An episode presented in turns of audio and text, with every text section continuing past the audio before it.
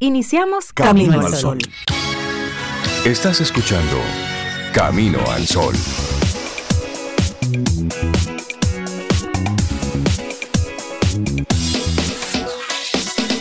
Comienza Camino al Sol. Muy buenos días y bienvenidos a Camino al Sol. Gracias por estar ahí conectados con nosotros. Es lunes, arrancando la semana. Buenos días, Cintia Ortiz, Sobeida Ramírez, a todos nuestros amigos y amigas Camino al Sol oyentes. Buenos días, ¿cómo están? ¿Cómo se sienten? ¿Cómo pasaron su fin de semana? Hola Rey, yo estoy, yo estoy bien, me siento bien también y pasé un fin de semana bien, tranquila, en apoyo amistades, y, pero todo bien, todo bajo control y contenta de la lluviecita de hoy, por un lado. Por otro lado, no muy contenta porque sé que hay personas que a esa hora precisamente se movilizan y, no andan, tú sabes, como... Que no es cómodo para ellos realmente. Porque andan en, transporte público y se le hace un poco más difícil. Pero esta lluvia la necesitamos. Sí, la necesitamos esta lluvia. El que va para la calle, póngase su paraguas y vamos arriba. Sí. Porque necesitamos mucha, mucha, mucha de la lluvia. Así es. ¿Y tú, Cintia, cómo estás? Pues yo estoy muy bien también, como Sobe, así bien contenta de, de, haber pasado el fin de semana. Hubo de todo un poco. Sí. También así eh, cariño y apoyo para amistades y trabajo, hubo trabajo, hubo cosas que hacer, hubo un momento de descanso también. Y yo estoy feliz por la lluvia, porque todavía estamos en condiciones de lluvias que son un poquito manejables y lo necesitábamos la mucho. La necesitamos. Así que realmente sí tomar las medidas, las precauciones para la gente que ante la lluvia es muy vulnerable, pero realmente como, como aprendimos la semana pasada, lo que es bueno para la colmena es bueno para la abeja. Por supuesto. Y el agua la estábamos necesitando mucho. Claro que sí, mira, y queremos arrancar nuestro programa tempranito, mandándole nuestro abrazo solidario a nuestra querida compañera Dalul Ordey por el fallecimiento en el fin de semana de su, de su hermano. Así es que Dalul, te mandamos un abrazo y por supuesto nuestra solidaridad contigo, con, con toda tu familia. Sus hermanas, su madre, Orquídea, sí. Así es que desde aquí nuestro, nuestro abrazo. Y cada vez que pasa un evento de esta naturaleza, nos refuerza que, que la vida es breve y de lo breve no sabemos qué tanto. Y que esto es un ratico.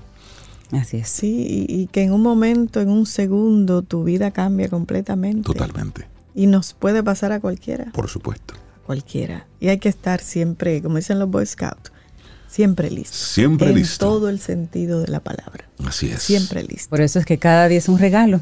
Así, que hay que abrirlo y hay que aprovecharlo. Vamos a tomar este día como lo que es, lo único que tenemos por delante. Y esa es nuestra actitud camino al sol en el día de hoy. Alimenta tu cerebro con el nutriente más efectivo. ¿Cuál será? Ah, la lectura. Hay que meterle cosas al cerebro porque eso nos da dimensión de vida. Eso nos da perspectiva. Y una vez usted lea, reflexione. Así es. Exacto. Lo bueno de la lectura es que te lleva a tantos lugares. Conoces tantas personas, sea ficción o no, pero es una maravilla. Y además la lectura da libertad. Y estamos en una época en que todo el mundo quiere defender su libertad. La lectura da libertad porque tú tienes, como decía Rey, contexto, perspectiva.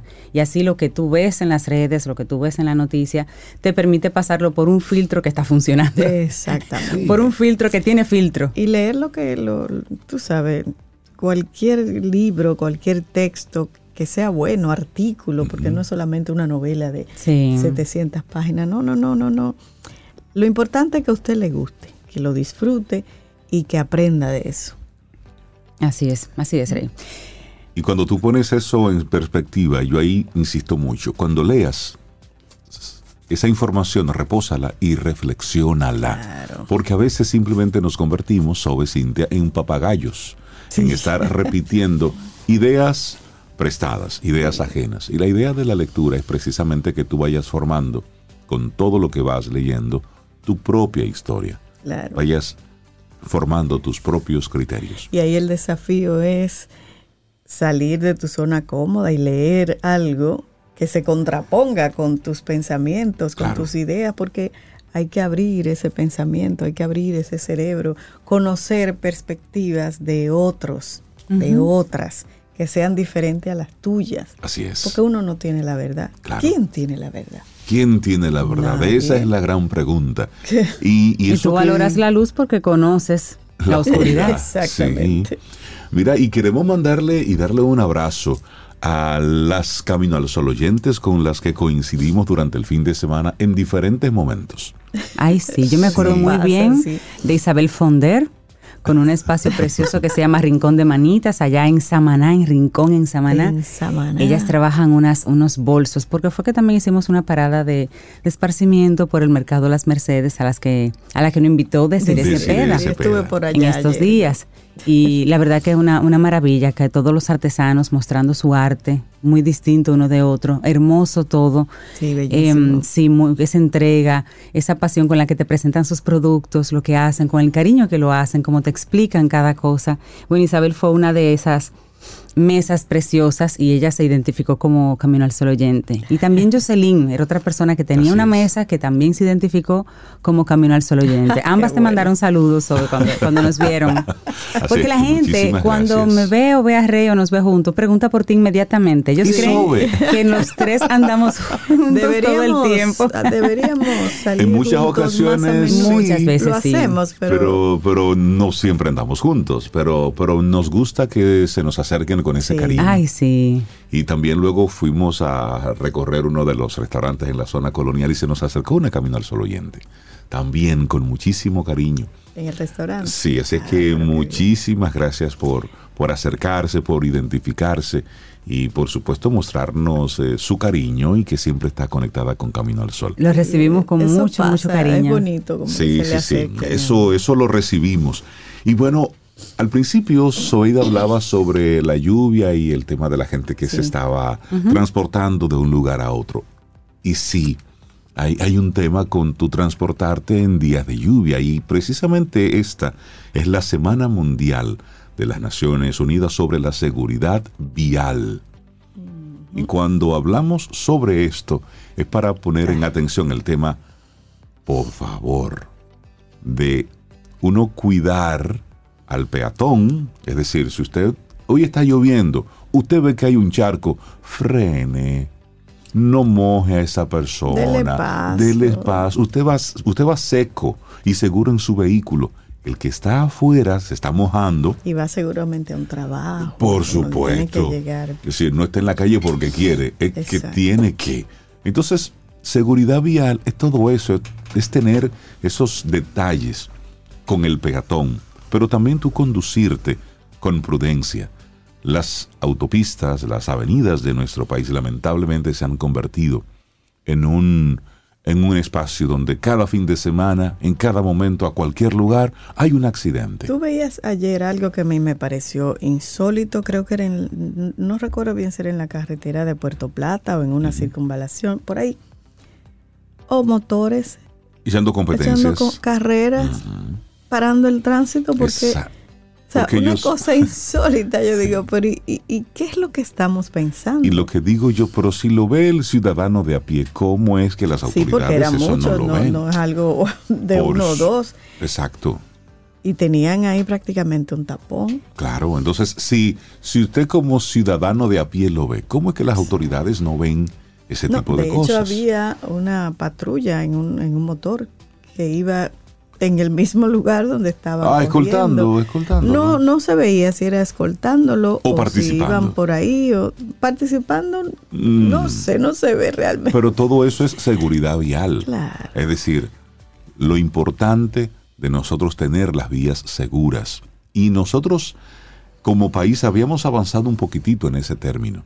Es decir, en el patrullaje, en las diferentes Sí. vías, pero eso, como decimos aquí, nosotros no tenemos problemas para iniciar algo, para arrancar algo. Es para darle continuidad. Ayer me decía mi hermana Tania, que andaba con ella por la zona, no sé, yo le hacía preguntas de algunas casas, que qué pasaba con, con la ley. Ella me decía, mira, nosotros posiblemente tenemos las mejores leyes. Sí, es cierto.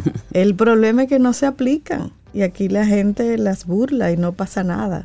Es eso. Sí. Aquí jugamos a, a eso, a que no nos atrapen. tú sabes qué, me está preocupando. Siempre me han preocupado los motores, que después de la pandemia ellos tienen como franca vía. Para ellos no aplica semáforo, una vía, no, eso no aplica.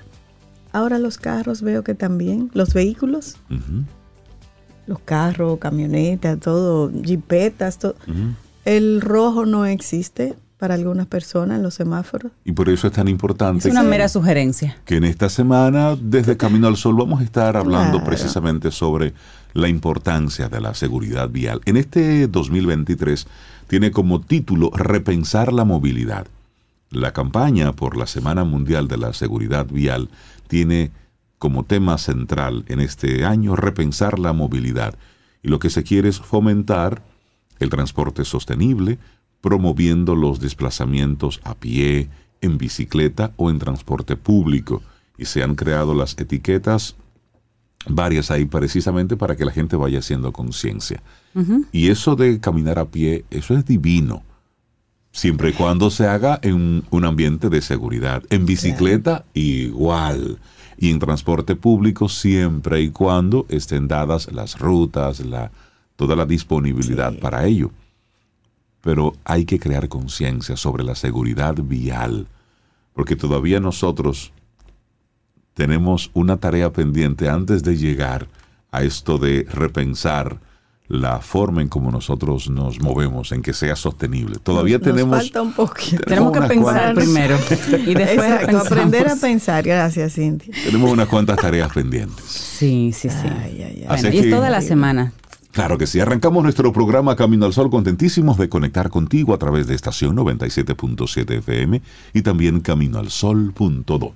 7.12 minutos, es lunes, estamos a 15 de mayo. Ok, a ver si recuerdan a este cantante que fue muy famoso aquí por los años 90, Eros Ramazzotti, ¿se acuerdan de Eros Ramazzotti? Que cantaba así como un poquito ñato. Ah, lo vas a escuchar, vas a recordar cómo cantaba con esto que iniciamos hoy, Yo sin ti. Lindo día.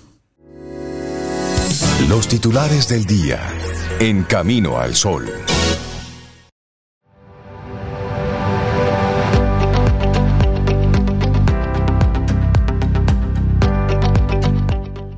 La lectura es para la mente lo que el ejercicio es para el cuerpo. Joseph Addison. Y seguimos avanzando en este camino al sol. Muchísimas gracias por conectar con nosotros, por estar ahí.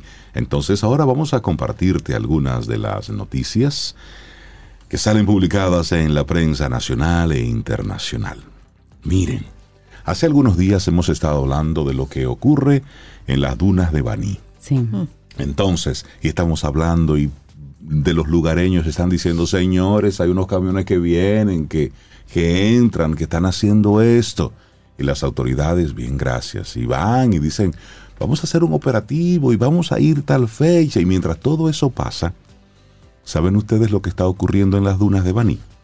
Que a pesar de las intervenciones recientes de autoridades del Ministerio de Medio Ambiente y Recursos Naturales, oigan esto, personas continúan parcelando amplios predios de las dunas vanilejas, amparados incluso en permisos del órgano estatal. Esto según documentos oficiales que fueron facilitados al periódico Litín Diario. Le explico. Este hecho, que daña flora y fauna de este parque ecológico, sigue generando tanto en la zona de amortiguamiento como en el corazón de las dunas en la zona costera de las calderas, ambas áreas bajo protección según la ley sectorial de áreas protegidas 202-04, así como, por la 64-00 de medio ambiente. La colocación de estas extensas empalizadas ocupan además terrenos que no deben ser tocados por nadie, según explican ecologistas de distintas organizaciones ambientalistas del país.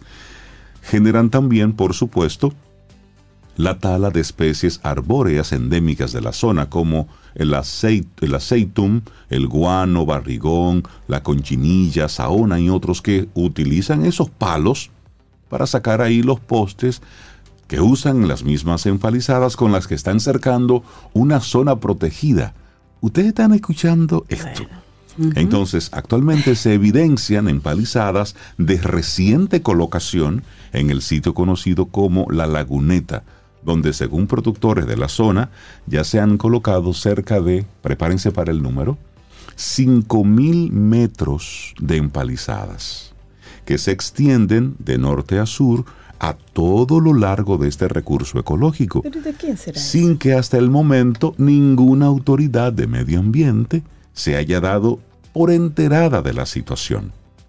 También se evidenciaron los cortes recientes de árboles en el sitio conocido como Los Escobones, área protegida, y esto lo explican los apicultores que están en la zona. Entonces, ¿qué ocurre? En una comunicación que tiene estampado el sello del Ministerio de Medio Ambiente y calzada con la firma de un viceministro de áreas protegidas, se le informa al licenciado Edwin Santana que, en respuesta a su solicitud, ahí hay un número mediante la cual solicita autorización para colocación de estacas y línea viva, eso es un seto, ¿no? Localizada en una, en una porción aproximada de 460.550 metros cuadrados dentro del monumento natural Dunas de las Calderas. Es decir, estas empalizadas las están colocando y es medio ambiente el Que está autorizando y aprobando el que se ponga eso. Entonces, de forma legal, se Sí. está autorizando a que un área protegida sea puesta en bandeja de plata a unos particulares, que por supuesto, una vez ya tienen eso cercado, pueden sacar de ahí, porque es su propiedad, Claro, lo, que ellos, lo que ellos quieren. Entonces, dice los nombres ahí de... bueno, aquí la- dice que hay, un, hay una firma ahí, a un viceministro de áreas protegidas, se le informa al licenciado Edwin Santana. Y hay un primer nombre, llamen a ese señor que fue el que solicitó eso. Luego, ¿quién fue el viceministro que... que Ese es fácil porque no hay muchos por, viceministros por ahí. supuesto. Pero estamos hablando de que según explican los técnicos del área que piden reserva de sus nombres, los 460.550 metros cuadrados son área protegida, ya que la Ah. zona de amortiguamiento de la reserva científica Félix Servio Ducodrey, como la restante, están bajo el amparo de la ley de áreas protegidas. Entonces ahí está el obispo de la diócesis de Baní, Víctor Masalles, quien está ahí hablando sobre eso, habla de, de la mafia que integran personas que se creen dueñas de ese lugar y demás. Lo, que, lo que preocupa de todo esto es que sabemos al final dónde se van estos materiales, porque esto es lo que se usan para materiales de, de construcción, pero sobre todo lo que a mí personalmente más me ocupa como ciudadano, no como analista político ni social, No, nada no, de eso, no. Como ciudadano me preocupa que desde el Estado se estén legalizando una serie de cosas. Es decir, se esté avalando, amparado en cualquier artilugio y estén entonces simplemente regalando el país. Eso es lo que a mí me preocupa porque ya desde que un viceministro firma algo, desde que hay un, un sello puesto desde el Estado, tú le estás dando una validez Claro. a algo que a todas luces no es correcto. Es eso lo que más me preocupa porque ya vemos lo que está pasando con las dunas de Baní donde no hay un solo detenido por nada. Simplemente vemos en las noticias cómo siguen depredando esa zona Sacando y cómo se siguen adueñando de ese lugar. Así es, así es. A esperar que Y desde- el Ministerio de y desde Medio el Ambiente. Ministerio de Medio Ambiente, bien, gracias. Ellos necesitan, eh, como ministerio, necesitamos reforzarlos, porque siempre han sido los ministerios como, hay algunos que son como un poquito más sí. vulnerables o más pequeños o con menos presupuesto, no Pero sé. con un impacto. Pero, pero con un impacto importante, con lo cual nosotros Claro. tenemos que hacer más conciencia de que ministerios como ese necesitan tener, eh, eh, nosotros como ciudadanos necesitamos cuidarlos, necesitamos empoderarlos, porque señores, esa es la casa, supongo, esa es la Rey, casa, sí, ellos sí, cuidan la sí. casa. Yo Es que- supongo, Rey Cintia, Ajá. que si ellos no se habían enterado, aunque ellos mismos firmaron, Por pero digamos que una gran parte Exacto. dentro del ministerio no lo sabía. Vamos a ver, ahora salió en los medios. A ver qué A hacen. ver qué dicen, Sí, qué sí, hacen. Porque el tema está es que luego eh, pasa con esto lo que está ocurriendo con la zona de Bucanje, el proyecto turístico este, que también está dentro de un área protegida, pero está todo legal. Sí, pero es un área protegida. pero pero, ¿eh? pero está todo legal. ¿Quién lo hizo legal? Ah, exactamente. ¿Quién lo hizo legal? Entonces, cuando, cuando tú vendes todo lo que tienes, cuando tú regalas todo lo que tienes, ¿con qué te quedas? A pedir te quedas. Así es.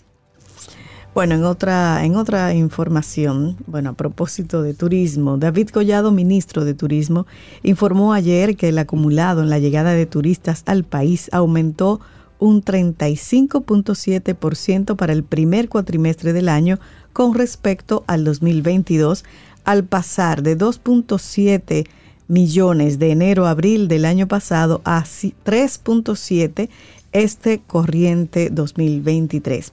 Al presentar los datos estadísticos del sector, precisó que es un nuevo récord al compararse con los periodos del 2018 en adelante.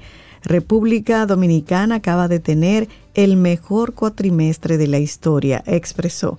Apuntó a que abril ha sido también un mes importante que mantiene la tendencia de superación con la llegada de 800.672 visitantes, de los cuales 681 llegaron vía aérea y 181 mil vía marítima. Quise decir 681 mil vía aérea y 181 mil vía eh, marítima. En su mayoría los turistas se hospedaron en hoteles tradicionales con un promedio de 81% en ocupación, mientras que los complejos turísticos alcanzaron un 77% en abril. El segmento hotelero que ocupó el último lugar en el promedio de ocupación fue el de lugares de acogida corta estancia con un 41%. Y las proyecciones del sector para lo que resta de este año es poder alcanzar la llegada de 7.9 millones de visitantes y superar así los 7.1 logrados en el 2022. Y un dato importante que tiene que ver con Airbnb y la regulación. A pesar de no estar regulado, las estadísticas de alojamiento en lugares de renta corta que se alquilan a través de plataformas tecnológicas como el Airbnb sigue aumentando. Collado detalló que el 60% de la oferta habitacional en el país está siendo dominada por la plataforma Airbnb, la cual posee 40.850 propiedades registradas con 99.000 habitaciones a marzo de este año. 99 mil habitaciones, no un está regularizada todavía. Bueno. cambiamos de tema. Interior y Policía traslada al Distrito Nacional el programa de vuelta al barrio. El acto se realizó en el Club Mauricio Báez, ubicado en el sector de Villajuana. El Ministerio de Interior y Policía puso en marcha ayer domingo en el Distrito Nacional el programa de vuelta al barrio, una iniciativa a favor de los jóvenes de sectores vulnerables que cuenta con el apoyo de figuras locales de la cultura, del arte y el deporte. El acto se realizó en el Club Mauricio Báez, ubicado en Villajuana, y contó con la presencia del neurocirujano José Joaquín Puello, el ex pelotero Pedro Martínez, el comediante Raymond Pozo y la directora del Instituto de Investigación de Ingeniería Sísmica de Estados Unidos, Ashley Morales, entre otros. El objetivo de este programa, que arrancó en marzo en La Romana, es impactar la vida a través de espacios de diálogo y reflexión de jóvenes marginados y así reducir la brecha de los que no estudian ni trabajan, y esto de acuerdo con Interior y Policía. En la actividad, el ministro de Interior y Policía, Jesús Vázquez, dijo que esta iniciativa ha llegado a complementar la Estrategia Integral de Seguridad Ciudadana Mi País Seguro, pero para lograr resultados positivos y cambiar la realidad de lo que está pasando en nuestras comunidades, es necesaria la integración de toda la sociedad sin tomar en cuenta banderías políticas. Bueno, para crecer en cualquier área es importante la integración de toda la sociedad sin banderías políticas. Por supuesto. Es una realidad. bueno, ya que hablabas de banderías políticas, bueno, el activismo político se dispara a poco más de un año para las elecciones. De verdad, hay cosas que yo no entiendo. Miren, el pasado lunes primero de mayo, los tres principales partidos del sistema político dominicano aprovecharon el asueto del día de fiesta para realizar varias actividades de cara al próximo torneo electoral. Solo para recordarlo, en los Alcarrizos, el presidente Abinader y varios miembros de su tren gubernamental estaban inaugurando la línea del teleférico que va a ayudar al tráfico de esa demarcación y todo eso, pero también Leonel Fernández encabezaba una multitudinaria marcha por varios sectores del Distrito Nacional y en esa ocasión Abel Martínez estaba en la región este con militantes del Partido de la Liberación Dominicana, exclamando que falta poco para un retorno al poder de, del PLD. Pero mientras todo esto va pasando, ¿saben ustedes qué? Es que el calendario electoral está casi colocándose a un año de la contienda para decidir quién va a encabezar el Poder Ejecutivo en el 2024-2028.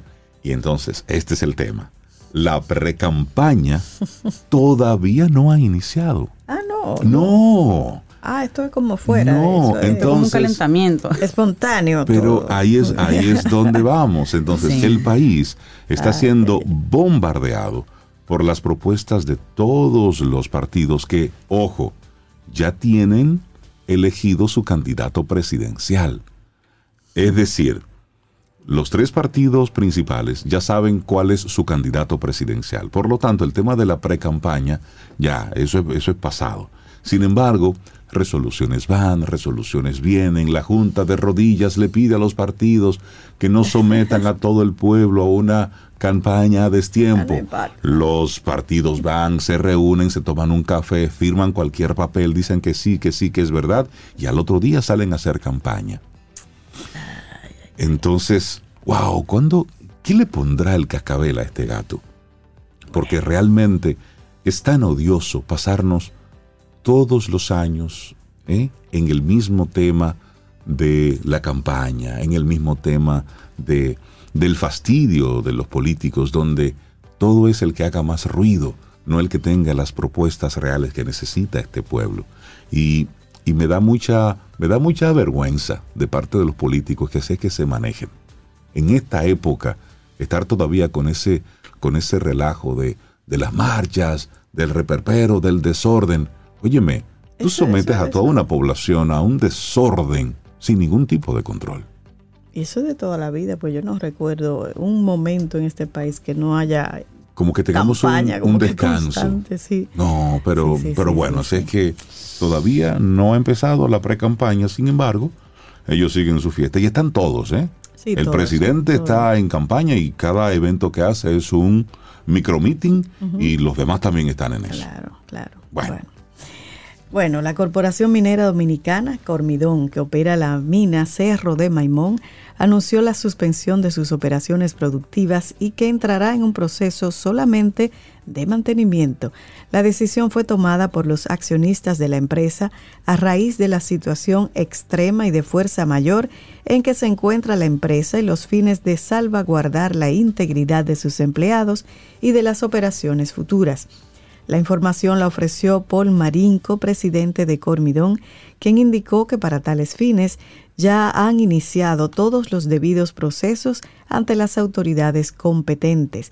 En un comunicado, la empresa informó a sus empleados, luego de 13 años de trabajo incansable, donde hemos tenido altas y bajas y juntos hemos creado esta familia minera, con gran tristeza y dolor nos dirigimos a ustedes para informarles que esta Corporación Minera Dominicana SAS Cormidón ha suspendido todas las operaciones de producción minera y entramos en fase de mantenimiento. El presidente de Cormidón manifestó que desde el inicio de sus operaciones en el año 2009 ha puesto en el centro de cada una de sus acciones a los trabajadores y a sus familias. Mira, y vamos a movernos al, al tema del sargazo que todavía, bueno, lo mm. tenemos ahí en todas las playas. Hace unos días hablábamos que si el sargazo se vendiera, ya no hubiese, no, hubiese sargazo en el país. Hubiera gente limpiando Sin embargo, mira, oh sorpresa, estoy conociendo de una empresa eh, dominicana, una empresa recolectora que se llama SOS Carbon, ubicada en Punta Cana, y ellos recolectan el sargazo y lo venden al extranjero. Lo venden específicamente a Finlandia, donde es utilizado para la elaboración de cosméticos. Así que sí, ya se comenzó a exportar sargazo. Mientras algunas academias en República Dominicana están investigando sobre la utilidad que se puede dar al sargazo, el que se, el que se aproxima a las costas dominicanas es comercializado a otros países ya donde fungen como materia principal para la elaboración de diferentes productos. Y el año pasado, la empresa recolectora SOS Carbon, ubicada en Punta Cana, envió cinco contenedores de sargazo fresco a Finlandia. Wow eso sí es un negocio porque, claro, hay que recolectarlo, pero la producción está ahí, ya te llega a tus costas. Su propietario, Andrés Bisonó, explicó a un diario local que también envió 200 kilogramos de sargazo seco a Estados Unidos, 20 kilogramos de sargazo a Reino Unido, 10 a Australia y 5 a China. Otros 20 fueron enviados hacia Holanda. Interesante, en estos países el sargazo está siendo manipulado e integrado en la fabricación de cosméticos, bioplásticos, bioestimulantes, proteínas, entre otros productos idealizados de forma sostenible. Y sobre su recolección indicó que la mejor alternativa es capturarlo antes de que llegue a la orilla. Y para eso utiliza un sistema denominado Sistema Módulo de Recolección del Litoral, que se basa en canastas de metal ancladas en los laterales de embarcaciones que mientras avanzan las algas van quedando atrapadas ahí pero un poquito más hacia mar afuera, no tanto en la orilla. Qué bien, y para esta labor son contratados pescadores del entorno, generando así empleo directo en beneficio de los residentes de la zona. Así que qué, qué interesante. Él, esta persona menciona que una vez el alga marina llega a las costas, se deteriora, se pudre, pierde, pierde algunas de sus propiedades y produce un hedor que contamina el ambiente. Pero ellos se lo toman un poquito hacia atrás, donde todavía está fresco no se ha dañado y lo pueden utilizar incluso para comida de ganado vacuna, vacuno, para sustituir el pasto en temporadas de sequía. Oye, qué interesante. Que nos sucede ahora, por ejemplo. Bueno, eh, en la noticia que compartí ahorita sobre el aumento de, turistas, uno de los temas desafiantes para el turismo es precisamente el sargazo. Porque como llegan a nuestras playas, no, no están apropiadas para que los turistas disfruten. Entonces, en una investigación que le hicieron al sargazo, encontraron que tiene calcio, potasio, yodo, manganeso, fibras y proteínas que trabajadas bien, pues que llevadas a un producto final, pudieran funcionar. Lo que sí es importante es continuar investigando cuáles son las causas del incremento del sargazo año con año. ¿Y en qué se puede aprovechar? Sí, porque llega aquí porque son ya algas que mueren, en algún lugar mueren y, y, algo está pasando por ahí. Porque yo de chiquitico no recuerdo eso. Yo tampoco. yo tampoco. Laboratorio Patria Rivas presenta En Camino al Sol, la reflexión del día.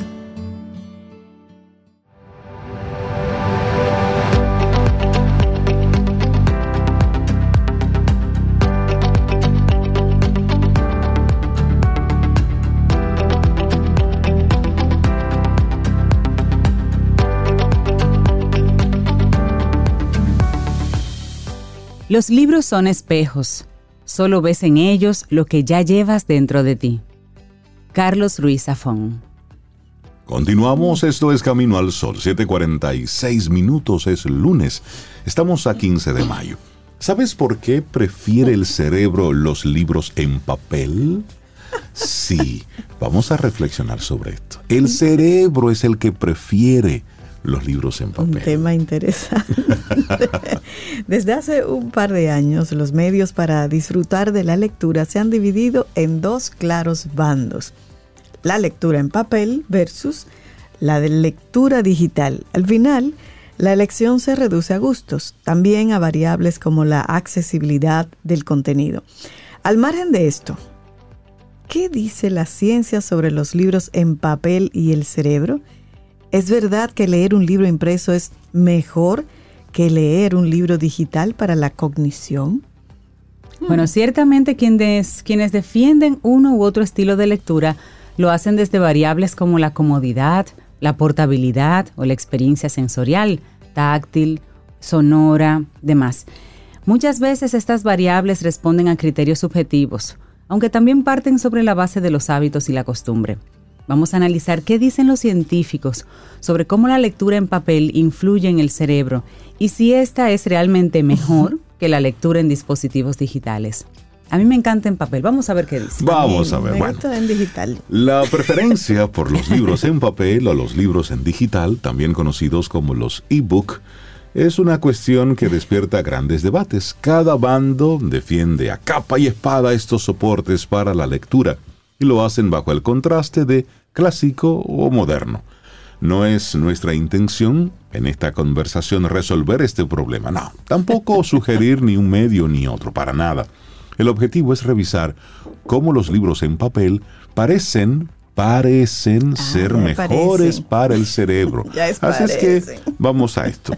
Una de las atribuciones más comunes en torno a leer libros impresos en papel es que facilitan la comprensión lectora, aunque la diferencia no es abismal y esta es más sólida en determinados contextos, aunque algunos investigadores han encontrado que esta afirmación corresponde con la realidad.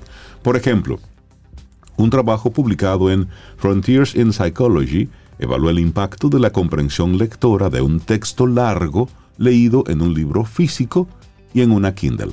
Para ello, utilizaron 50 participantes que leyeron durante un promedio de una hora una historia de misterio de 28 páginas. Al final, los autores evaluaron los niveles de comprensión lectora a través de criterios como el compromiso, el recuerdo, las capacidades para localizar los eventos en el texto y la habilidad para reconstruir la trama de la historia.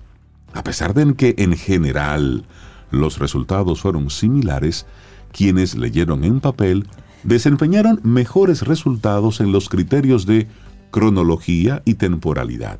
Los investigadores sugieren que, al menos de forma parcial, la manipulación de un libro impreso se traduce en señales sensoriomotoras que facilitan la representación espacial y la organización temporal coherente al momento de recuperar lo leído. Bueno, ¿Entendió? hay una segunda, que es el impacto en la hiperactividad.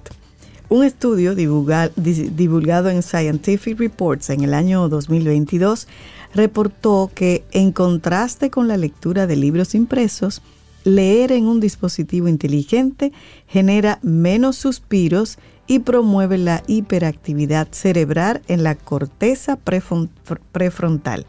Esto al parecer tendría un impacto leve en la comprensión lectora. En principio, es el entorno visual de la lectura digital lo que afectaría el estado de relajación y la respiración que en síntesis tendrían un impacto en el rendimiento cognitivo. Pero hablemos de la activación cerebral durante la recuperación de la memoria. Investigaciones también, investigaciones recientes, han sugerido que la forma en que el cerebro accede a la memoria varía si se lee en papel o en dispositivos digitales. Un trabajo reciente publicado en Frontiers in Behavioral Neuroscience evaluó la activación cerebral durante el proceso de recuperación de la memoria luego de escribir en papel, en tableta y en teléfono. Transcurrida una hora, tanto el tiempo de respuesta como la precisión de las respuestas a las preguntas fue mejor para el grupo de papel que para el grupo de los dispositivos electrónicos.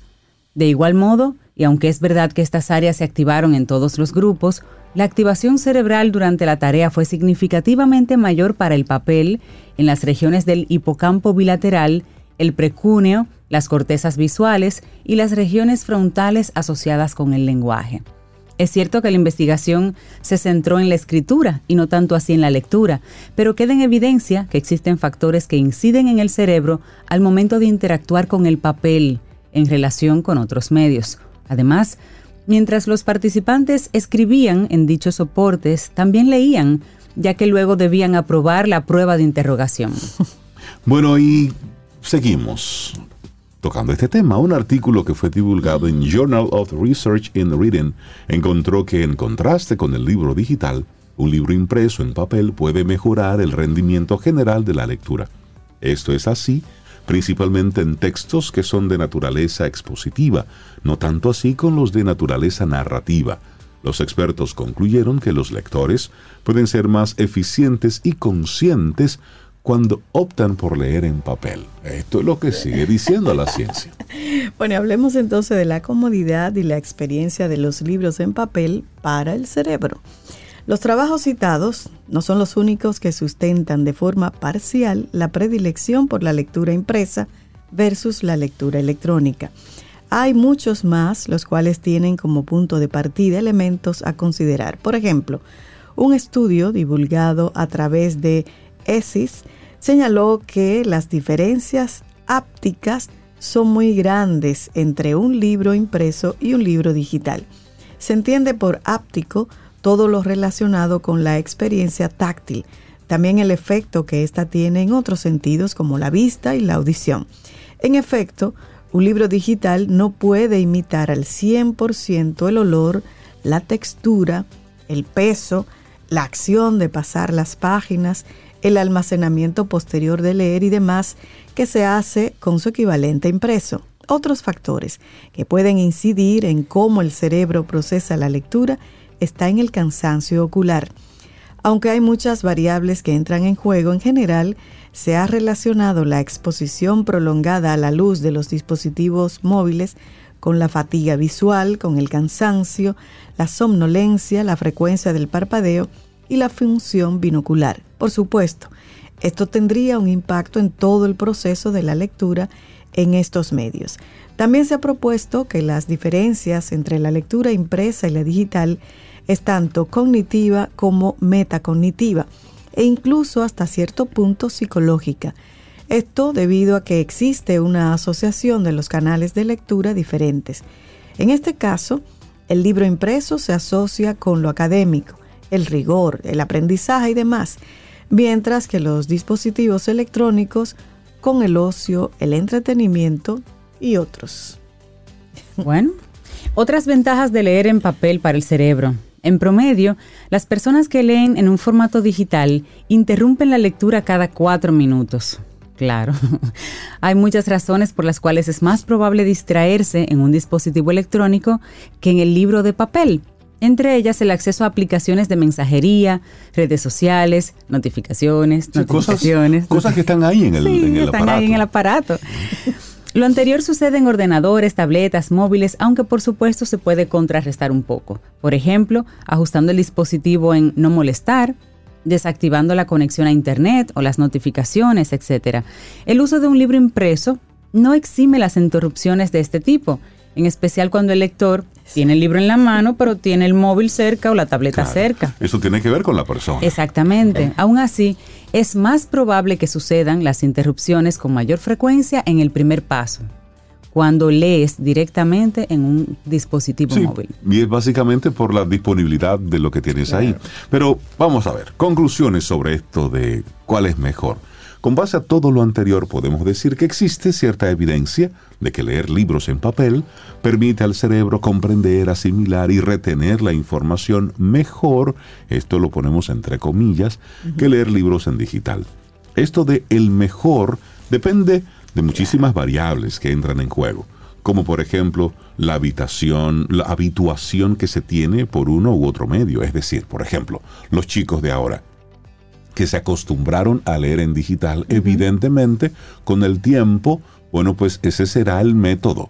Preferido por ellos, claro. Y cuando a ellos se le estudie y se le ponga en contraste de digital versus papel, pues los resultados a lo mejor serán simplemente inversos. Igual, una persona que no está acostumbrada a leer en digital le va a ser difícil. No importa cómo se lo pongan, en papel, tatuado, en de cualquier Eso para el que no lee, eso no importa el medio, no va a leer. Claro que sí, entonces esto depende de muchísimas cosas, el nivel de ruido, la iluminación, la intención de la lectura, sumamente importante, eh, y la característica del dispositivo impreso o digital, es decir, el tamaño, el color de la hoja, el peso y todo eso, de manera que no podemos afirmar que sea así en todos los casos. Es por esto también que un lector que ya esté habituado a la lectura digital se sentirá más cómodo en este formato que en el impreso. Los aparentes problemas que se han atribuido a este medio tendrán un menor impacto en él, en especial cuando accede a la lectura de forma voluntaria. Hay muchas variables que entran en juego, por eso las conclusiones de todos los trabajos recopilados deben asumirse de acuerdo con el contexto y al lector. Por ejemplo, nosotros tuvimos una experiencia con, con nuestra hija, que ella veía el libro físico, sin embargo el mismo libro pero en digital, lo devoraba en digital. En digital. Y, el libro en papel pues le, le tomaba más tiempo. cogerle cariño a la, a la lectura en, el, en el físico. Yo en eso como que hay libros que, yo me gusta leerlo en físico. De hecho, son libros que me gusta tener en físico. Pero hace un tiempo yo decidí irme más por lo digital. ¿Por qué? Porque yo compro libros, un libro, lo leo y después me digo, ¿y qué hago con él? Los regalo. ¿Ves? Entonces, tenerlo en digital, ah, para, ahí, para mí ahí es importante el almacenamiento. Y la portabilidad, te vas de viaje. La portabilidad, yo leo hasta en el celular, la gente puede verme en el celular. Mira, ahí está jugando, no es leyendo en Kindle, que lo tengo en el celular, en la tableta, en la computadora. Eh, y me puedo manejar en ambos medios, pero por practicidad, muchos libros prefiero tenerlo Exacto. en Kindle. Ahora hay libros, repito, que yo lo leí en digital y dije, no, este debo tenerlo, Exacto. quiero tenerlo en físico. Me pasa, me pasa igual. Yo he leído Sí. libros y digo, no, este me gustaría tenerlo físico. Exactamente. A mí me gusta rayar los libros. Yo soy de los que me toma gusta el libro y yo los rayo, Pero en los Kindle tú lo escribo. puedes rayar y Sí, hacer notas, todo. Sí, sí, pero el, el ejercicio físico de, de, de, de- de hacer el Claro, manuscrito. también, claro. Entonces hay libros que en particular me gusta hacer eso con esos Sí. títulos. Hay otros que los leo en digital y chévere. ¿Tú Me, quedo- qué me la ¿Qué información. me pasa a mí con un libro? Primero lo leí en digital y fui rayando, para, resaltando, ¿no? Cuando lo compré en físico lo vi así tan limpio. y digo, déjame re- resaltarlo en físico lo que tenía en digital. A mí me pasa que como me paso el día eh, leyendo audiolibros de pantalla, Ah, ese es otro que ese es el sí. trabajo, entonces yo me Sí. paso el día en la pantalla leyendo los audiolibros, y ta, ta, ta, ta, ta. Cuando hago un break, pregúntale a Rey, cuando hago un break, en mi cabina tengo libros físicos. Para Cuando voy a hacer recuperarte. el- un recreo Sí. del audiolibro, agarro un libro físico y entonces lo leo ya, ya Sí, en porque mis también manos. hay- así. Sí, porque tu preferencia es, Sí. Es el físico. Pero también claro. hay un descanso visual. Sí, es decir, de la iluminación de la pantalla a la iluminación que Pero es hay, natural. hay, aparatos ya electrónicos que han mejorado muchísimo. Sí, sí. ya sí, tú sí, le sí. puedes graduar la luz. Yo leo de y- papel y, y es para mi trabajo. Entonces, Digo, leo sí. de pantalla es trabajo y en papel yo- es ocio. Para Yo quiero saber qué piensan nuestros Caminos del Sol oyentes. ¿Qué prefieren leer? ¿Cuál es su preferencia? Y que me digan por qué. no, Exacto. que- no. Y, y, y si no lee, que lean. Porque eso es lo que queremos. Pero Sí. todos nuestros caminos al sol oyentes son gente que leen. Son gente leída. Aunque sea el periódico, es que se tiene que comenzar por algo. Es muy bueno, eso da mucha Y perspectiva. como dice Rey, si Bueno, no leen, que empiecen. Que empiecen. ¿Sabes por qué prefiere el cerebro los libros en papel? Sí, no. Hablamos un poquito de eso hoy. Un escrito del psicólogo José Padilla y lo compartimos aquí en Camino al Sol. Laboratorio Patria Rivas presentó En Camino al Sol, la reflexión del día. Tomémonos un café. Disfrutemos nuestra mañana con Rey, Cintia, Soveida, en camino al sol.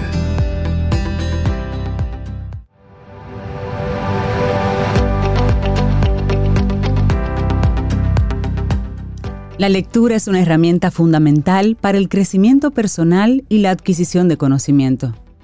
Una frase de José Martí. Seguimos, esto es Camino al Sol. Muchísimas gracias por conectar con nosotros y también por hacernos hacernos parte de tus preferencias con relación a los tipos de lectura y todo eso. Sí. y una persona que sabemos que lee y que, y que escribe. Y que escribe. Sí, y que comparte y que reflexiona lo que lee es nuestro buen amigo Paulo Herrera Maluf. Buen día, ¿cómo estás, Paulo? Muy buenos días, feliz de estar de vuelta después de que un par de proyectos de trabajo y luego el asueto me mantuvo casi dos meses fuera de Sí, cabina. eso- Ah, pero ese no es tuyo es correcto. Hay que, hay que Claro. presentarte de nuevo aquí. Sí, sí, sí, sí. Sí. Bueno, lo que pasa es que uno no se pone bravo si los asuetos caen lunes, ¿verdad? Para nada. Mira, el vino está como así, como con un colorcito de playa o algo así. Sí, estuvimos por ayer Ah, tomando tú ves, un, yo adivino. una, El parpadeo. un, un paseíto, un paseíto. Muy bien. Bueno, pues para, para variar vine en modo reflexivo. Sí, Dime. Ajá. trajiste una pregunta. Sí, Ay, ay, ay. Sí, que que si somos un país serio. Somos un país serio. somos un país serio, Paulo. Bueno, primero, eh, deja- esa pregunta requiere un, un contexto, una Ok. situarla, ¿verdad? Eh, yo decía fuera de- del aire que no se preocupen que esto no es un boche. Eh, yo creo que lo más anti-camino al sol que puede haber es un boche un lunes en la mañana. Totalmente. Sí, sí, sí. O sea que no, no va por ahí. Es un poco ni, en, ni autoflagelación, que a veces tendemos a eso, ni autocomplacencia. ¿eh? De hecho, eh, eh, es uno de los puntos en los que somos bi- bipolares. Nosotros nos movemos entre los dos extremos. A veces somos lo peor y nos caemos, este país no sirve, somos lo peor, esto, esto, no, esto es Monte y Culebra, todas las cosas que hacen, que, que, que, las cosas que repetimos. Y luego, no, esto es una maravilla, esto es una... Eh, eh, la tacita de, de, donde la hamaca de Dios, todo, ¿verdad? Sí. Eh, o sea que es, y son, hagámonos de cuenta que lo, nos estamos observando desde un satélite, ni siquiera desde un dron, sino de más arriba, y tratando de ser, digamos, eh, eh, no objetivos, porque no voy a pretender que seamos objetivos, pero por lo menos dejarlo visceral fuera. O si se quiere, como si fuéramos extranjeros que visitan el país y lo observan desde fuera. ¿Cómo, cómo nos vemos un poco desde fuera? Qué ejercicio. Claro, esto tampoco se hace con, con desde una acera política o en contra de una acera política. Es una reflexión, son observaciones que yo creo, yo opino que debemos hacer como sociedad eh, y, tampoco eh, eh, propone, o no hay que confundir la seriedad con la adustez. La adustez es una palabra dominguera para decir truño. Eso, ser adusto. La persona adusta, así, con la cara seria. Exacto. y ahí tengo que, recordar siempre a mi papá, que mi papá era carú, así como yo. Yo era de eso, yo soy carú, yo lo sé. Y un día lo vieron en Chelcha y le dijeron, ay doctor, yo pensaba que usted era serio, pero usted no es serio nada, usted lo que es feo. no, hay, que confundir. Hay gente que no ayuda, ¿no? de hecho, déjame decirte, la alegría y la risa son temas muy serios de por sí. Y, la pandemia nos lo recordó. Sí. Eh, la importancia de la alegría eh, eh, y, la risa. esto es un tema de ver esa seriedad de vivir, de, de tomarnos en serio las cosas que de verdad importan. Entonces vamos con la pregunta, ¿somos serios? ¿Cómo se ve la sociedad desde el país dominicano, el que somos, desde, desde, ese, satélite, si se quiere, desde la visión de un extranjero? Yo creo que, por decirlo menos y para empezar, la respuesta a esa pregunta aguanta discusión. O sea, no es tan evidente de que eh, sí somos un país serio o no somos un país serio. Eso aguanta discusión. Por un lado, tú tienes del lado positivo el indudable crecimiento económico y, crecimiento económico con estabilidad que hemos tenido en los últimos 50 eh, eh, años, con un par de, hipos y de, crisis, pero si lo comparamos en un contexto regional es bastante notable. Eh, la forma en cómo rebotamos de la pandemia también es interesante. y desde luego que también hemos avanzado. ya dejamos de ser un país de renta baja, que eso lo hemos comentado varias veces, y nos convertimos ya hace bastante tiempo en un país de renta media. Ese es, si se quiere, el logro de nuestra generación, la generación de dominicanos que nacimos en los años 60 y que tenemos por lo menos 30 años trabajando, porque eso se logró en algún momento de los últimos 30 años, por añadidura. No fue que nos lo propusimos, hicimos una, una un plan, una estrategia. como, como subproducto del sobretrabajo, ¿eh? se, se, se produjo eso. Ahora, mira, los políticos se lo, se lo, Ah, no, claro, eso, y, eso, y eso, eh, eh, eh, eso es así Dicen siempre. que fueron ellos. Del otro lado, ¿qué tenemos? Del otro lado solamente tenemos que salir a nuestras calles. Y si usted sale a nuestras calles, usted tiene que tener cuidado, aún en la acera, no vaya a ser que un delivery se lo lleve de encuentro. Es correcto. Y ahí empieza entonces, empieza un poco esa otra cara de la moneda, donde tú dices, ¿qué está pasando aquí? ¿Qué está pasando con nuestro contrato social? ¿Qué está pasando con la convivencia social? Eh, cómo funcionan las instituciones, eh, y, qué se ve más allá de la superficie y más allá de las cifras, que algunas son buenas, evidentemente, si alguien eh, camina como político, se viste como político y habla como político, le va a dar el giro que se le da a las cifras. Y eso es no solamente lógico, sino es hasta deseable porque es parte del juego, es parte de las reglas del juego. Ahora, cuando vemos más allá de las cifras, ¿qué nos encontramos? Vamos a ver, yo creo que para empezar nosotros tenemos que, como sociedad, aprender, asimilar, incorporar lo que es un derecho. Okay. Nuestra historia, igual que el resto de muchos países de Latinoamérica, es una historia autoritaria, pero no de los tiempos de Trujillo, no es una historia autoritaria de 500 años.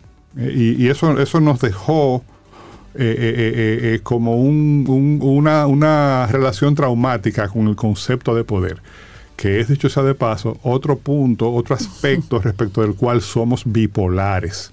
Nosotros nos vamos a un extremo del abuso de poder, autoritarismo excluyente, de que cada uno de nosotros tiene un chin de poder. Eh, ahí sale. Ahí sale, ya sea funcionario público, ya sea empresario, pero también sea microempresario, sea vecino. Y a nivel, claro, A vecino de la convivencia social. O en el otro extremo a la anomia, donde nada es nada, todo está bien. Exactamente. Si quieres conocer como a Mundito, dale un carguito. Dale un carguito. Entonces, nosotros tenemos que reconciliarnos con el concepto de derecho como como, eh, eh, eh, algo que es inherente al ser, no al hacer o al merecer, pero también entender la importancia de cierto orden no autoritario. Lo que pasa es que como eso, esto hay que decirlo como con mucho cuidado. Decía Leonard Bernstein, el, director de orquesta norteamericano y compositor, que en una orquesta sinfónica tú nada más tenías que mirar a los, a los metales para que sonaran demasiado y se comieran el resto de la orquesta. Cuando tú dices orden a la sociedad dominicana, hay que decirlo con mucho cuidado, porque automáticamente, ¡eh, Trujillo! Eh, tranca, tranca, no, no, no, no, Cierto orden no autoritario como parte de la, de la, de la convivencia social. Si tú lo ves de esa óptica, incluso nuestros logros son precarios. Nuestros logros descansan en mínimos Incluso las buenas cifras del, turismo, que no, lo estoy discutiendo, ¿eh? no es que, que sea mentira, son verdad. Ahora, si tú la ves desde arriba, y no estoy criticando esta gestión ni la anterior, señores, no, esto, esto, esto es sencillamente una reflexión para la sociedad. Entonces, tú visitas nuestros polos turísticos.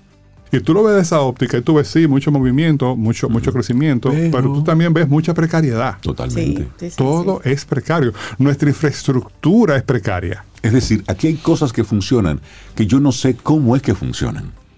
Por la gracia de Dios. y, a, veces yo digo que, la parte de arriba del, escudo nacional que dice Dios, Patria y Libertad, pudiéramos cambiarla a resuelvo, luego existo, porque vivimos de resolvedera resolvedera. Y otra vez se me da ganas de cambiarla, las tres partes. Eh, eh, en vez de Dios, Patria y Libertad, estamos pegados con tape. Aquí está todo pegado con tape, o sea, todo está en un mínimo. Y no nos luce, y esto también lo hemos dicho muchas veces, porque no es un asunto de recursos, esto no es un asunto de dinero, no es un asunto de talento, no es un asunto de trabajo, ni un asunto de esfuerzo. Es un asunto de orden, gobernanza. Si tú ves unos cuantos temas que son los más visibles, pero hay muchos más. Evidentemente el tema del tránsito, ahí somos refractarios. Y no me refiero solamente al desorden y los tapones, señores. Es ocho veces más probable cuando usted sale de su casa que usted se muera en un accidente de tránsito ¿eh? que, que, se muera por un tema de seguridad, de que lo asalten o que lo asesinen ocho veces más probable. Sin embargo, con el tema del tránsito estamos completamente refractarios. La sociedad, no me refiero a las autoridades, que la DGC, no, no, no, no, no. La sociedad no reacciona, la sociedad no lo ve como un problema. Somos nosotros. Somos nosotros.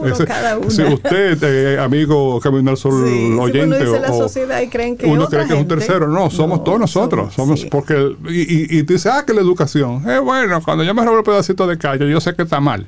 Pero eso no es nada. Ah, ese es el tema.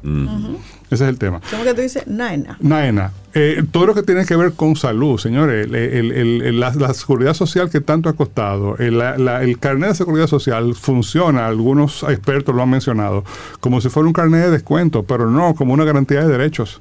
Un carnet de descuento para que alguien o alguienes se hagan de cuarto, se lucren con la salud de los demás. Que eso es perverso donde lo veas. ¿Eh? Eh, y luego tenemos bolsones completos de población que están sencillamente excluidos, como si los derechos no les aplicaran. Sigo en el en el en el drone de arriba. ¿eh? Tú tienes la, la, la, la, población que hace trabajo doméstico, que recientemente finalmente muy vencidos se les reconocieron algunos derechos, pero sigue bastante invisibilizada. Por no decir toda la, misoginia, todo el tema contra la mujer, la, discriminación por preferencia sexual, por, por claro que hay racismo. Que me digan, no, que tú eres un país racista. Sí, señores, vamos a ser sinceros. Vamos a ser sinceros. O sea, si, si, si nuestros vecinos fueran rubios y ojos claros, no nos molestaran. ¿Eh? O sea, y todo eso, que de luego son temas muy complejos, yo no pretendo tener soluciones. Sencillamente digo que tenemos que tener conversaciones como sociedad, como, como cuerpo social, que nos, que por lo menos nos pongan en el camino. De buscar Y que esa conversación no sea visceral, sea una conversación de tipo eh, eh, Debate de- intercambio racional. Y que sea debate de ideas, porque nosotros Claro. personalizamos absolutamente todo. Entonces, Para llegar a No, y acuerdos. le añadimos ingredientes que, Por que no supuesto, van. Claro. Estamos hablando de derecho, hay que ser objetivo. Exacto. No, y, no entran y- creencias ni nada Claro, de y yo no pretendo que esto sea tampoco, ah, eh, eh, eh, sí, porque tenemos, ahora somos suizos. No, no, no, no, yo, no- yo no pretendo eso. Yo pretendo que nosotros seamos los mejores dominicanos y dominicanas que, posibles, que- claro. que- y que no perdamos la alegría, y que no perdamos la chispa, y que no perdamos la creatividad, no perdamos el empuje. Pero si tuviéramos un chin de, de orden, un chin de, de, de método, un chin de, goberna- de gobernanza, de estructura, de institucionalidad. institucionalidad, señores, fuéramos Corea del Sur. Por supuesto. Entonces, tiene valor esta reflexión. ¿Qué valor yo le veo? Humildemente, desde, desde mi quinita, ¿no? Fíjese bien, la cadena es tan fuerte como el eslabón más débil. Más débil. Eh, yo puedo tener una cadena con eslabones de acero eh, enriquecido, fortalecido, pero si uno de los eslabones es de plástico, Ya. ¿eh? por ahí se Por ahí es. Y el eslabón más débil nuestro, el eslabón de plástico nuestro, es precisamente la institucionalidad, la gobernanza. Igual que sucede en la cadena, no importa si tú fortaleces los eslabones que no son el más débil. ¿eh? Ah, pero mire, yo, uno de los eslabones de acero, yo lo cambié por un eslabón de, de Acero plus, Acero plus. 4.0. Y ese es más fuerte, sí, pero se te va a seguir rompiendo por el, por Y el eslabón de poner más plástico. débil. ¿Eh? Eh, el labor de débil. plástico que sigue siendo la gobernanza. Entonces, y la gobernanza y la institucionalidad. Y el- ese eslabón que está, para que se entienda, ese crecimiento económico, ¿eh? no va a servir de mucho si no fortalece. De hecho, yo tengo la, la- la- la opinión de que se convierte en la grasa en la que nos cocinamos. Si seguimos creciendo, eh, el crecimiento económico sin institucionalidad, esa digamos, abundancia, entre comillas, eh, sí, es abundancia económica, no se puede negar, dame que se lea a las calles para verlo, ¿no? Eh, y también todo el tema de la inequidad y todo ese tipo, que es otro tema también tremendo y complejo. Esa abundancia se convierte en la grasa en la que nos cocinamos. Entonces, no, no, sin esa institucionalidad, no somos más que un cántaro que resuena. Y el crecimiento económico, repito, no nos sirve de nada. Entonces, otro, otra razón por la que yo creo que esto tiene valor es que esa institucionalidad, ese tema de la gobernanza, se fortalece a través de un proceso deliberado. Eso no pasa por añadidura. Eso no se acoteja en el camino como la carga. ¿Eh? Ese proceso de que hizo nuestra generación, de que por añadidura, con el sobretrabajo de los 6 millones de dominicanos que éramos hace 30 años, conseguimos eh, que el, el- pu- pusimos mano, en manos del Estado, pagando ITEVIS y pagando eh, aranceles mayormente, porque no fue impuesto sobre la renta. eh, Eso se organizó después. Que pusimos en manos del Estado los recursos para por primera vez en la historia republicana poder sostener políticas públicas para todos. ¿eh? Eso se logró por añadidura, pero la institucionalidad no se logra por añadidura. Es un proceso deliberado, es un proceso reflexivo, es un proceso de discusión social. Es una discusión social que nosotros tenemos, me parece a mí, todavía muy pendiente. Y es una conversación que tenemos que tener como sociedad. No le toca solamente al poder político. Hay referentes recientes de qué pasa cuando grupos de la sociedad civil se empoderan y participan en el debate. No es que sustituyan el debate político, ojo, pero nos toca a todos y respirar para ver si el oxígeno llega a nuestro cerebro y eh, además de reaccionar, que siempre lo haremos porque somos seres humanos, también empezamos a pensar y este proceso deliberado también se convierte en algo razonablemente racional. ¿Eh? Yo repito, si no, si no, si no vamos a seguir creciendo eh, eh, al mismo 4%, 5%, nos vamos a felicitar cada año, ¿eh? pero eh, eh, eh, veremos la abundancia en nuestras calles. Muchos carros de lujo a algunos. La solamente algunos que he dicho sea de paso en ese, en ese periodo de, de- de crecimiento económico y, y estable de 35, 45 años, el coeficiente Gini empeoró, que es el coeficiente que mide la- la- el nivel de equidad. De, de- Ah, ya ves. de- ¿quiere, quiere decir que los La pobres son más pobres? se- No, los pobres también se beneficiaron porque la pobreza absoluta, en cuando tú lo ves de un dron, se ha reducido bastante. Esa es la verdad y eso tampoco es un eh, eh, tampoco estoy por la labor de, de asignar ese mérito a otra, a otra entidad que no sea la sociedad dominicana, como digo una cosa, digo la otra, pero la parte menos favorecida de la población ha avanzado menos que la parte más favorecida de la población, por lo tanto la, la brecha se ha Claro, ensanchado. ampliado, claro. Esos son mis dos cheles de hoy. Y no, no, de nuevo, repito, no con la idea, no con la idea de, de- de- de- de ponernos en un modo negativo comenzando la semana, pero sí en un modo, modo reflexivo de decir, señores, eh, eh, eh, esto, esto se construye de manera consciente. No. Eh, eh, Y como sociedad que tú dices que tiene nombre, el nombre de cada uno, cada uno. Claro. de nosotros, ¿Qué pudiéramos ir haciendo? Yo creo que, que- yo creo que primero lo yo empezaría por serenarnos un poco. Y yo sé que es difícil. Eh, Serenar- porque es que serenarnos. a- serenarnos un poco. O sea, eh, eh, y, y organizarnos. Eh, vamos, vamos, pues, creo que eh, eh, eh, yo creo que tiene valor que pequeños grupos de personas se reúnen y empiecen a hablar entre ellos. Y eso ¿Sabes? respetando, respetando totalmente su opinión, no, no, no Claro. promoviendo una agenda ideológica particular, sino tratando de descubrir la, la- eh, la- la agenda común, cuáles son esos pocos puntos en los que como sociedad tenemos que ponernos de acuerdo. Tú sabes que salvando la- las diferencias, las juntas de vecinos eh, se están comenzando a ser un poquito más eh, como conscientes de su rol sí, dentro sí, de la sociedad y están apuntando a primero a trabajar sus temas, digamos, locales eh, en el corto plazo y las cosas que le provocan malestar en- ahí como, En su como comunidad en sí. su vecindario.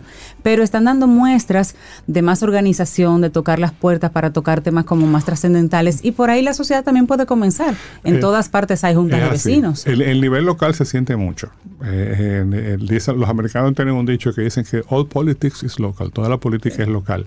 Y por eso, por ejemplo, cuando un alcalde hace mal trabajo, se siente de inmediato. Y, y- y el voto de castigo llega, no importa el, el- el partido El del que sea. En la República Dominicana hay experiencia de ese tipo. ¿eh? O sea, de, de- de- de- incluso sucede con, con alguna frecuencia que la- la- eh, el- la vo- los votos a presidente son de un partido, los votos para los representantes del Congreso Son son de otro, otro. partido y el Sí, alcalde es de otro partido. Sí, Porque yo no espero votan por el partido, y sino por la espero que persona. le demos la oportunidad en las próximas elecciones a un elemento totalmente desconocido. Porque ya todo lo que está ahí ya lo hemos probado. Y ese es otro elemento. Es decir, nosotros vivimos reciclando lo malo. Sabemos que es malo, pero lo seguimos reciclando. malo Sí. conocido, que Sí, bueno, ante conocido. una escasez de alguna. Mira, a- a- aquí ha pasado algo diferente de lo que pasa en muchos países del mundo, no solamente en Latinoamérica. Es una observación que, que- que- que hice hace poco y es que mientras en otros países eh, se ha producido una polarización de, que, de grupos que se han ido a los extremos de un lado o del otro y la conversación se ha convertido en muchos casos en un diálogo de sordos.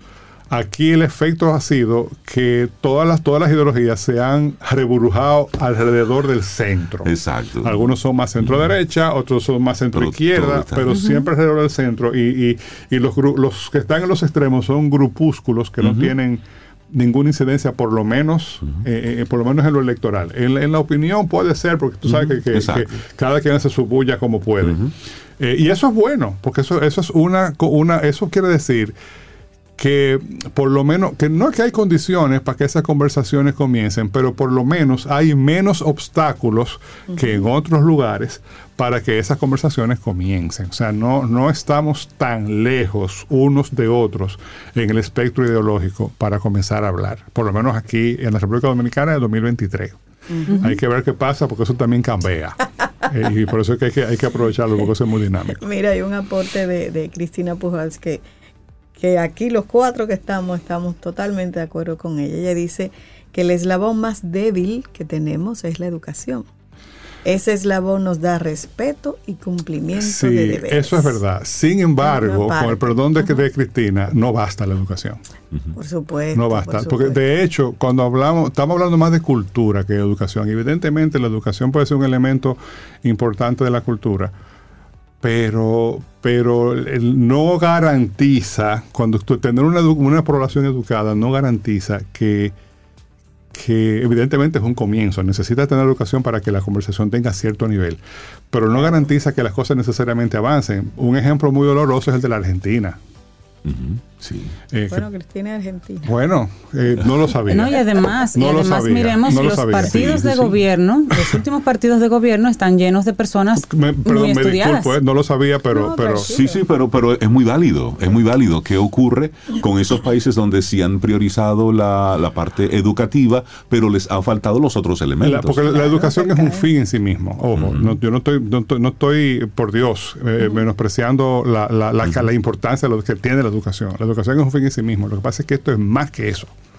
Tiene eh, que ir aliado con otras cosas. es un asunto de, construir un grado mínimo de articulación social que permita que, que se tomen decisiones de que, abarquen la sociedad en su conjunto de, una manera razonablemente constructiva.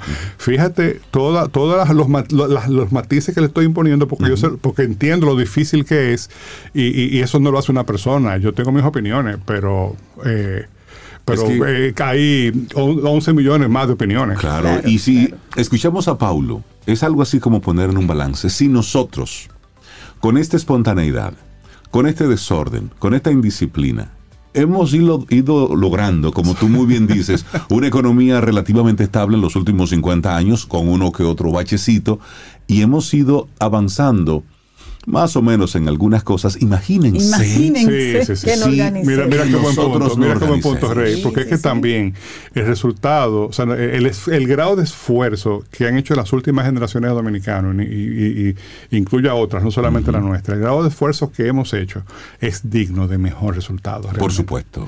Y eso, desde luego, no, no, no es, pero el resultado es que construirlo. Claro. No, cae, no cae solamente por el esfuerzo. Los recursos que se invierten en cualquier obra es para tener un mejor resultado. Los recursos que se invierten en educación es para, tener una mejor educación. Los recursos que se invierten en la parte de salud es para tener una mejor salud. Y así cada caso que vamos observando es para obtener un mejor resultado. Si nosotros sumamos todo lo que se ha ido por el tema de la corrupción, todos esos dineros que se han perdido por ahí, que su uso original debía estar involucrado en una mejora del país. Imagínense ustedes dónde Sí, lo que pasa es que eh, ahí vamos. Eh, eh, por mucho tiempo eso fue... Hay que ver qué pasa ahora. Se supone que hay... Vamos a ver. Se supone que por lo menos hay un discurso que no, no, está mal que, lo, que existe ese discurso, de, de digamos, de consecuencia y de, y de, persecución. Pero, de nuevo, esa es parte de la anomia. Esa parte de la anomia. O sea, eh, aquí nada ha tenido consecuencia de nada.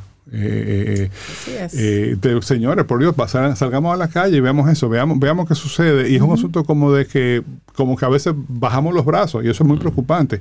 El tránsito es un síntoma, no es el, no es el más grave, ojo, pues no, está, uno, uno habla de tránsito porque es el más visible. Visible, sí. Y es muy útil para ilustrar como síntoma lo que pasa, lo que pasa a nivel más profundo. O sea, y por eso yo hablo incluso del contrato social, de la convivencia social no hemos sido capaces de, eh, de, respetar un mínimo normas básicas y sencillas que ni siquiera son costosas.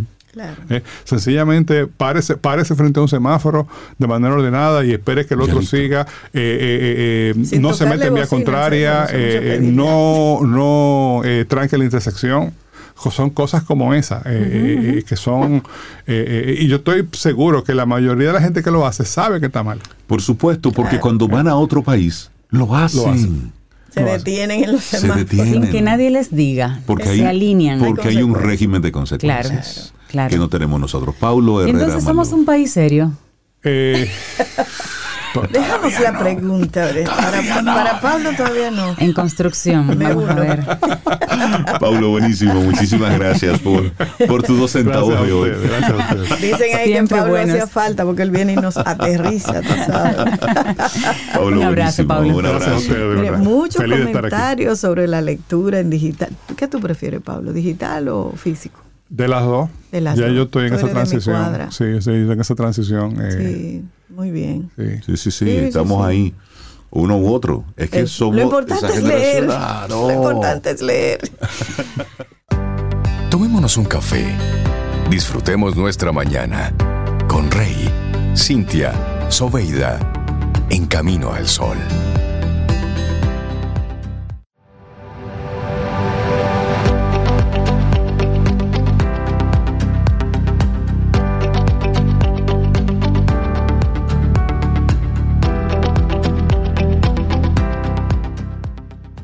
Leer es una forma nueva de mantener tu mente activa y curiosa, de abrirte a nuevas ideas y posibilidades y de vivir muchas vidas en una sola.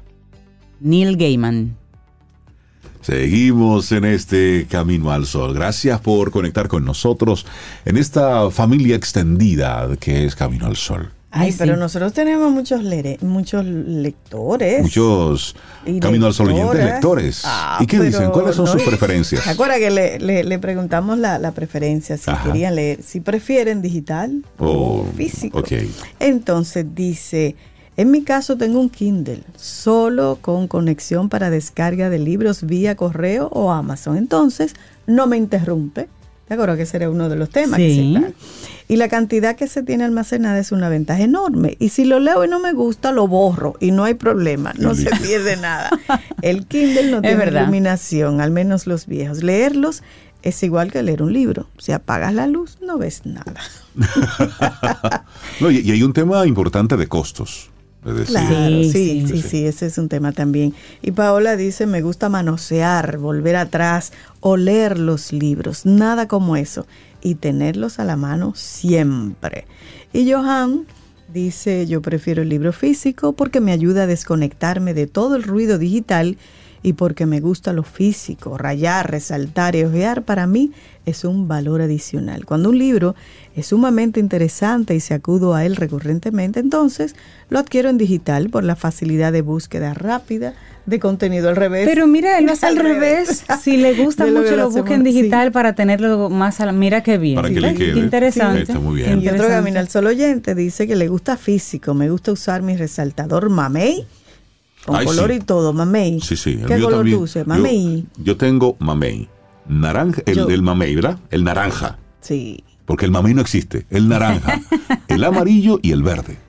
Ah, tú yo Y tú tienes uso- un código para eso. O sea, ¿cuándo lo Yo pones verde? código ¿Cuándo lo pones Sí, sí, sí, sí, sí, Yo tengo un azul. Ah. Para mí, ¿qué es el resaltador azul?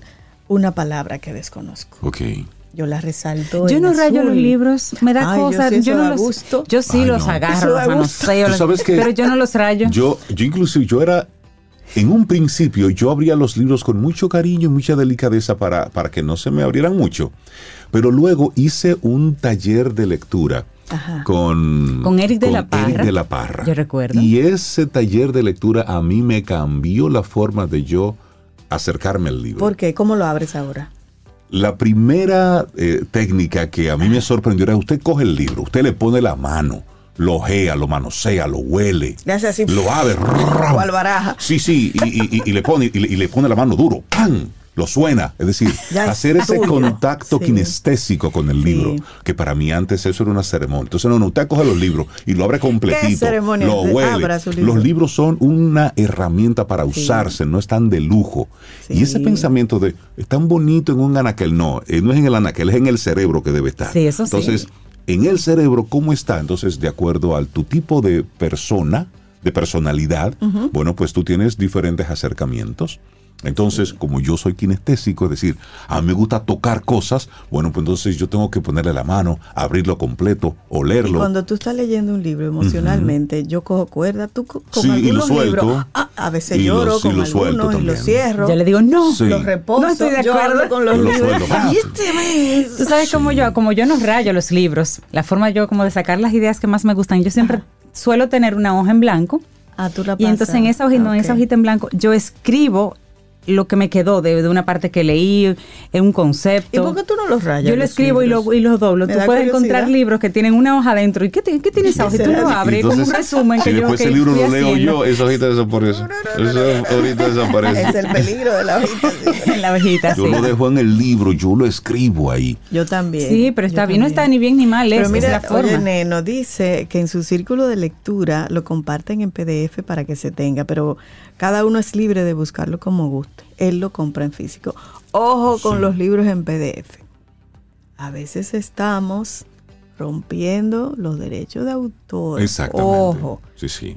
Cuando una persona escribe, eso es una industria, todo un proceso que habló Isaías en días pasados. Y hay que cuidar a los autores. Por supuesto. Porque es Hay su que trabajo, comprar es su el trabajo. Hay libro. libros, de hecho, se están en Google tiene una, una parte donde tiene disponibles para descarga libros que ya tienen el, el tema del Los periodo. 75 años Que están ya libres. Que ya son, li- son libres y tú lo descargas, Y pero también, clásicos. pero también lo descargas con un certificado. Sí. Es decir, de, de que este libro es auténtico y tienes el, el derecho para descargarlo. Sí. Porque al final hay que respetar todas las industrias. Hay que, y, y eso también tiene mucho que ver con el valor.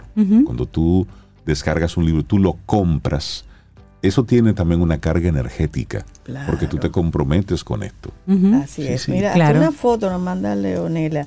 Ahí solo están los que quiero volver a leer. Eso es un librero con cristal y todo, muy protegido. Muy bonito. Solo para los que quiere volver a leer y los nuevos. Y los nuevos. Los viejos entonces pasan a otro lugar. Mira qué bien. Sí, Eso, sí, eso sí. está muy bien. Miren, y saben que Camino al Sol es una gran familia.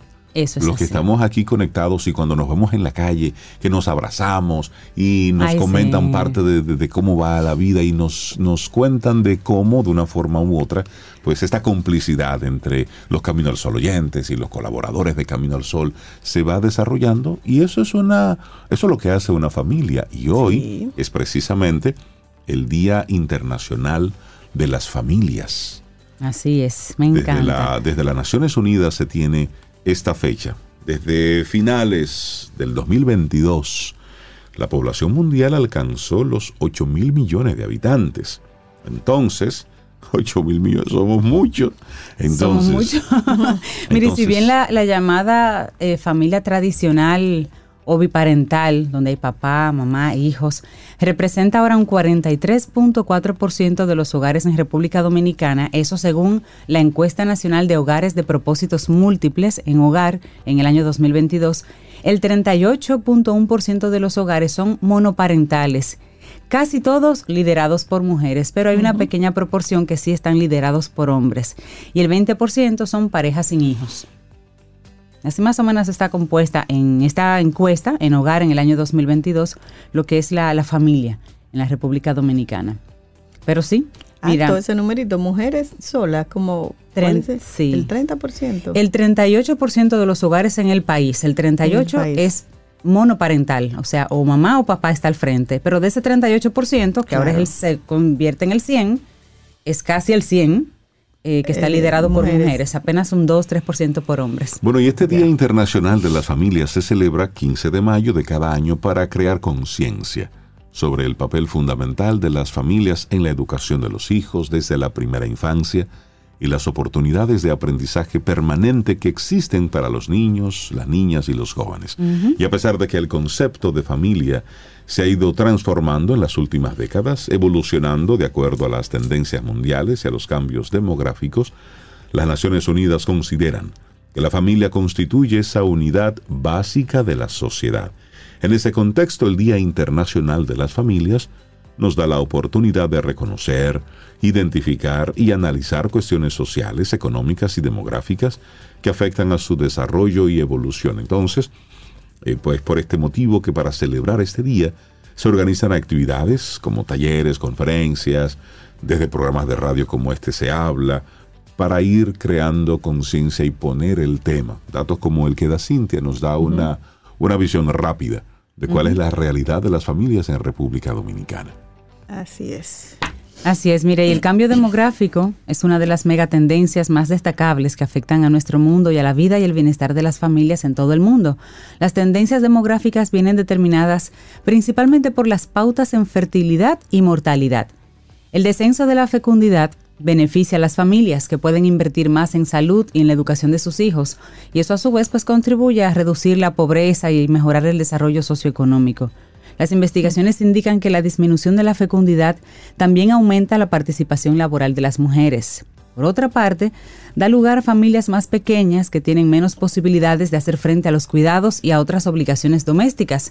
Es el otra, la otra cara de la moneda. Claro. Y así en tiempos de desempleo o de enfermedad, estas familias pequeñas tienen menos miembros que pueden contribuir a paliar la situación. Además, las bajas tasas de fertilidad pueden socavar la población activa y las estructuras sociales, desencadenando reacciones drásticas con consecuencias difíciles de predecir. Y esto por cuestiones que van desde la seguridad social hasta la igualdad de género. Mira, también se va a dar a conocer en el día de hoy, a propósito de esto que estamos hablando, del Día de la Familia, el Informe Social Mundial 2023, No one behind in a aging world. Es decir, no dejar a nadie atrás en un mundo que envejece. Sí. Se va a dar a conocer por esta allá, por, información. por Asia sobre todo, que le pagan a las parejas para que tengan hijos. Sí, es que porque llega. no están procreando. O sea, la, la velocidad eh, de aumento de la vejez es mayor que los nacimientos. Y ese es el problema que están teniendo los países desarrollados. Es decir, donde la gente cada vez más se está casando más tarde, ya más maduro, y también están decidiendo mm, en muchos casos o no tener hijos o solamente tener uno o dos, Uno no, no más, más. de ahí. Es decir, el más atrevido llega hasta dos, pero no más de ahí. sí, sí. y lo tiene ya a una edad muy adelantada. Sí, es, entonces una es. fuerza laboral más reducida y la longevidad aumentando. Por ejemplo, la esperanza de vida a nivel mundial al nacer alcanzó los 72,8 años, 73 años en 2019 y eso supone una mejora de 9 años con respecto a 1990 que era de 70, de 70, ¿no? De eh, 73 menos 9, vamos a ver los 60, y- wow, Sí, sí, sí, 63, 60 y- 64. Sí, ese era el promedio de vida. Entonces, en 2030, casi el 12% de la población mundial va a tener 65 años o más. Es un, Y para es- 2050, es un mundo que envejece. y para 2050 la longevidad se estima en 77 años. Entonces, 77. menos personas naciendo, produciendo, sosteniendo la estructura y más personas, o sea, Envejeciendo. nosotros vamos a vivir más y queremos vivir más. Entonces ahí se hace un desequilibrio. Y eso que no estamos hablando de tecnología, que ya se habla la muerte de la muerte, que ese es otro tema. Es otro tema. La muerte de la muerte. La muerte de la muerte. Son las Yuval Harari. 8.48 Todo minutos. eso en película. Vamos a seguir con música. Soul. Tomémonos un café. Disfrutemos nuestra mañana con Rey, Cintia, Soveida, en camino al sol.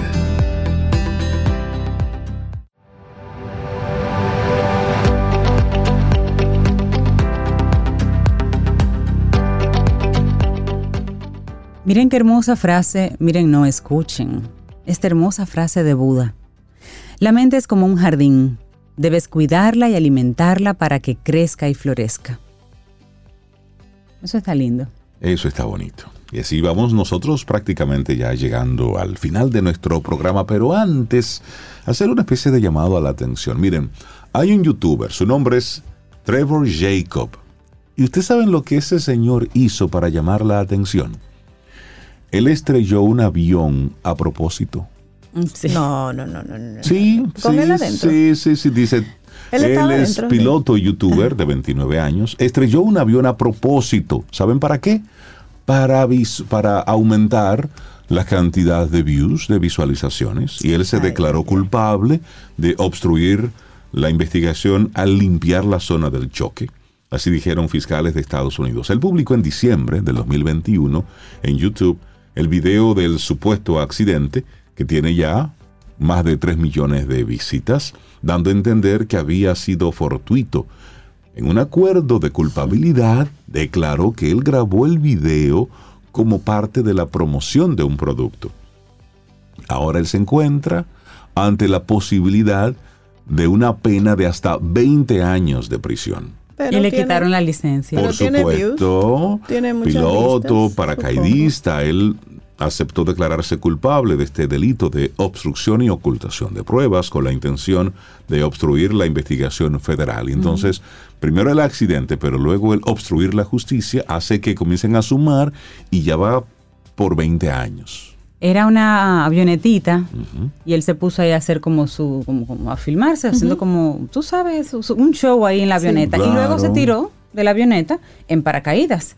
Pero él dejó la avionetita volando sola. Sola. hasta que se estrelló. Eso pudo estrellarse en cualquier, En cualquier lugar. lugar, sí. un peligro. Y Ah, luego cuando él baja, él va donde está, donde se estrelló la avioneta y recoge Recogió todo lo que todo. pudiera relacionarlo a él con el accidente. Sí, un show, Es una Todo para tener más más vistas. Entonces, señor. Bueno, estamos llegando a Entonces- Y los total, niveles, 3 mira. millones. Entonces estamos llegando a unos niveles donde, caramba, lo- y lo, lo que está ocurriendo entonces en, en nuestro país, en el patio, qué están haciendo y qué están diciendo una serie de personas en las redes sociales precisamente para, para buscar vistas, no señor, tenga vida. Y eso, y eso es muy delicado porque el mensaje para los pequeños va quedando ahí de una forma muy peligrosa, donde tú le preguntas a un niño qué es lo que quiere ser y él te dice, yo quiero ser youtuber. Pero ¿qué es lo que implica ser youtuber? Ante, ¿Y qué tipo de youtuber? Ante un mundo donde es cada vez más complejo todo este tema. Y no solamente a los niños, las niñas, Rey, personas que, que piensan que esa es la vida real y, se, y le venden ese mundo y creen que eso lo, lo, lo, lo, lo pueden tener y hacen lo que sea, y subrayo lo que sea, para llegar a tener ese... No que no lo puedan tener, pero sí es en base a trabajo, pero por el camino fácil, solo porque tú le estás vendiendo algo que en la mayoría de los casos no es real. Y la cantidad de historias que hemos estado viendo, como personas que venden un estilo de vida en su vida real, dista totalmente de eso. Es decir, personas que venden un estilo de vida saludable y demás, totalmente fit, bueno, pues tienen una vida realmente totalmente desorganizada. Y cuando se ven enfrentados en público, ah, viene entonces la otra parte. Ay, lo importante es ser uno. Listo. Uno, Así es que eso es que a lo que te queremos invitar, por eso es que hay que leer. Por eso es que hay que leer, meterle cosas al cerebro. todo nuestro camino al solo oyente leen. La preferencia mayoritaria de todos es en físico porque le gusta manosear. Sí, también un asunto generacional también. y se ah, entiende perfecto. ¿Cómo así?